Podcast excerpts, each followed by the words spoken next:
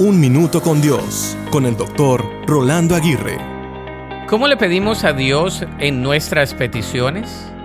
Un joven se estaba preparando para un retiro de la iglesia en una isla y le pidió dinero a su padre para gastar durante el viaje.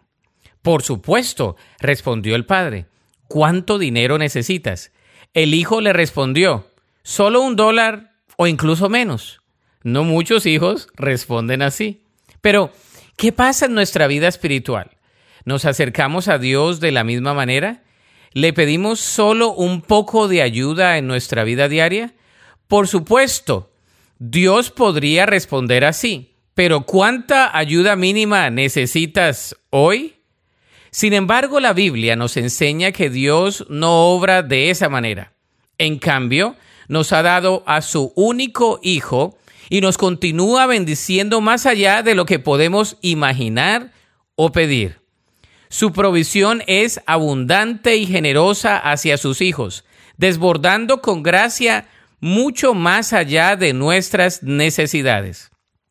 Debemos aprender a dar generosamente para bendecir a otros, mostrando así nuestro verdadero amor.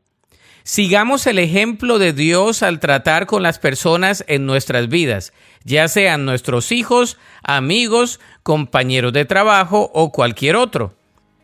La Biblia dice en el Salmo 31, 19, Qué grande es la bondad que has reservado para los que te temen. La derramas en abundancia sobre los que acuden a ti en busca de protección y los bendices ante la mirada del mundo. Para escuchar episodios anteriores, visita unminutocondios.org.